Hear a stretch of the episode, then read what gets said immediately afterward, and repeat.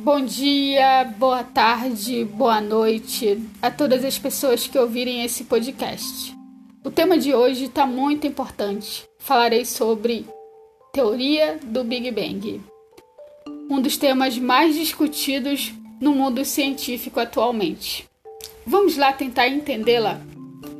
Bom, teoria do Big Bang, muitas pessoas acreditam que seja uma explosão. Mas na verdade, não foi uma explosão. O Big Bang, ele é uma expansão. E o que seria essa expansão? Essa expansão é que o universo partiu de um ponto no espaço. No espaço e tempo. Bom, eu vou dar um exemplo do livro do Neil deGrasse Tyson, logo na inicial do livro chamado Origens, que está escrito assim mesmo o universo evoluiu há 13,7 bilhões de anos, numa singularidade espaço-tempo. É, agora ele usou uma analogia. Ele comparou esse, essa singularidade espaço-tempo com uma pontinha de cabeça de alfinete, que é uma coisa minúscula. Então o universo ele se originou e se expandiu com um ponto minúsculo no universo e ele está se expandindo até hoje. Essa foi a analogia do Neil deGrasse Tyson. Perfeito, eu achei. E é isso mesmo, Neil deGrasse Tyson. Outra coisa, o Stephen Hawking, por exemplo, ele explica a origem do universo por meio dessa singularidade. Só que o Stephen Hawking ele foi além. Ele acha que essa singularidade espaço-tempo seja por meio de buracos negros incrível também. Eu achei perfeita essa analogia também que ele fez. Mas voltamos para cá, voltamos para que todos os cientistas acreditam. Acreditam não, eu sempre falo acreditam. Na ciência a gente não precisa acreditar, ela é real. Então, o que todos os cientistas estudaram, que todos todos os cientistas falam, aliás, que nós partimos de um ponto no universo chamado singularidade espaço-tempo. Isso é a expansão não é explosão. Eu queria desmistificar isso, na verdade. Porque o Big Bang não é uma, não é uma explosão, é uma expansão. Partimos de um ponto chamado singularidade, espaço e tempo. E estamos expandindo até hoje. Agora vamos falar do brilhante Stephen Hawking, que falava coisas perfeitas sobre o universo. Ele deu uma ideia sobre o volume infinito do universo e a área do universo no seu livro Um Universo numa Casca de Nós. Ele explicou como seria a superfície do universo, só que o universo não há bordas. E o universo também, ele. Eu vou dar um exemplo que está no livro do Stephen Hawking. Hawking. Está no livro do Stephen Hawking. Vamos imaginar uma esfera.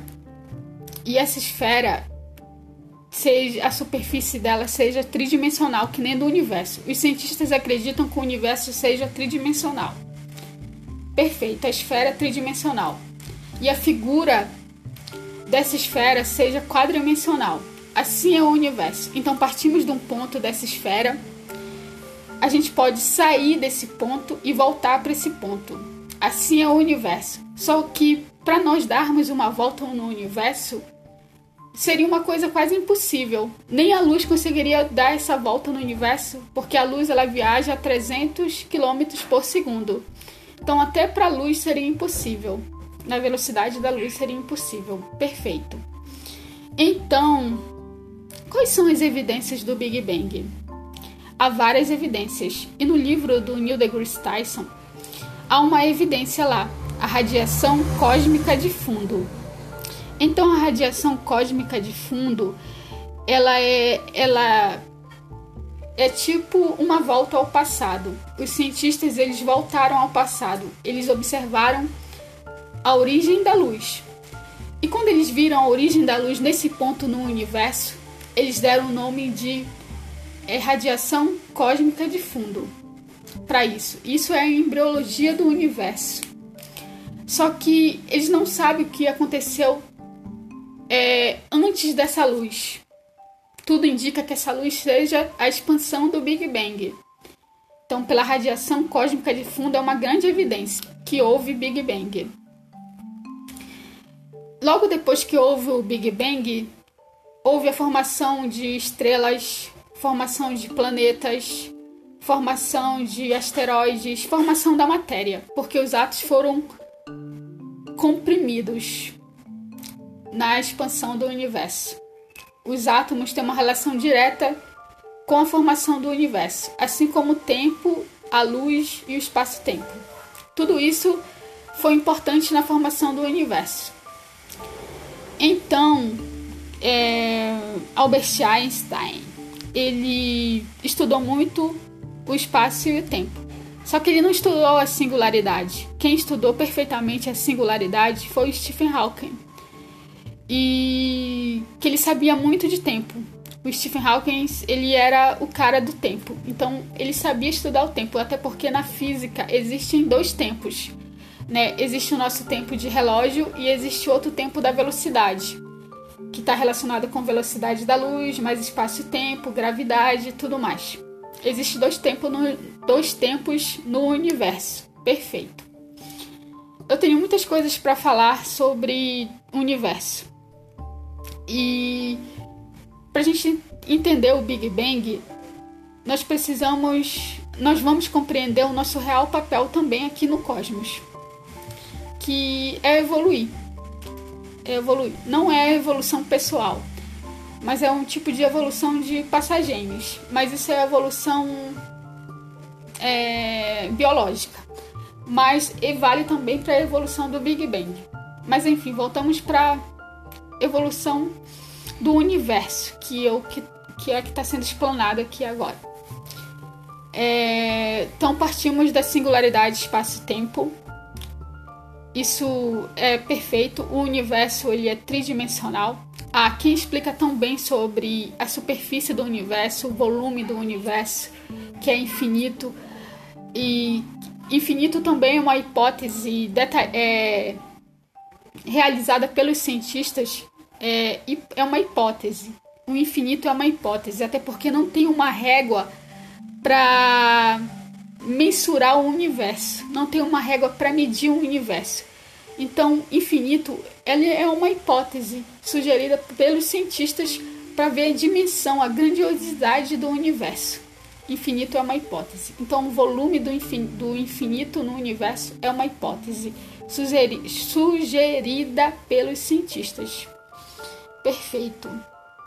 Outra coisa importante do universo é as suas dimensões, como eu falei.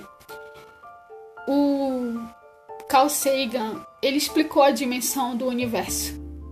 Bidimensional, tridimensional e quadridimensional. Foi a mesma explicação que eu dei no início. Imagine uma esfera e essa esfera tem a superfície tridimensional e a figura dela seja quadridimensional. E isso é a relação do universo.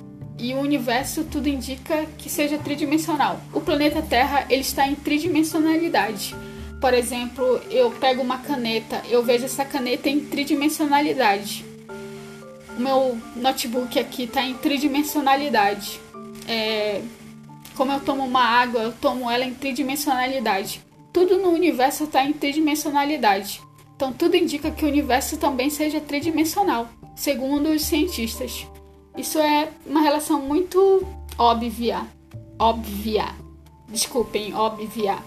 Óbvio. Muito óbvio. Tô brincando. Então é isso. Então os átomos, eles têm uma relação direta com o universo. Isso é perfeito. É, quem fala muito de átomos no início do universo é o Neil deGrasse Tyson. Por isso que eu gosto muito dele. Tipo, eu tenho ele como mestre. Eu gosto de falar sobre o universo. E eu tô adorando fazer esses podcasts. Porque eu extravaso, eu falo sobre ciência. Até porque não tem ninguém pra eu falar sobre isso. Então, quando eu falo sobre ciência, até mesmo sozinha aqui falando, ou aliás, falando no podcast, eu me sinto bem. Porque isso é real, isso é o que está acontecendo agora no universo. Ele está evoluindo, assim como tudo está evoluindo no cosmos. E que nem tem na série Cosmos. Para nós nos conhecermos e nosso real papel aqui no planeta Terra, É, é importante a gente saber a evolução é, do cosmos, a evolução da, da biologia, a evolução dos micro-organismos, é, a matemática, a física, a biologia. Tudo isso é importante. Só que existem. É, muitas pessoas acreditam no, no, algo espiritual. E eu vou falar que nem o Drauzio Varela. Eu trabalho a minha espiritualidade com a ciência. Realmente eu trabalho a minha espiritualidade estudando ciência. Isso para mim é incrível. Eu fico emocionada só de estudar ciência.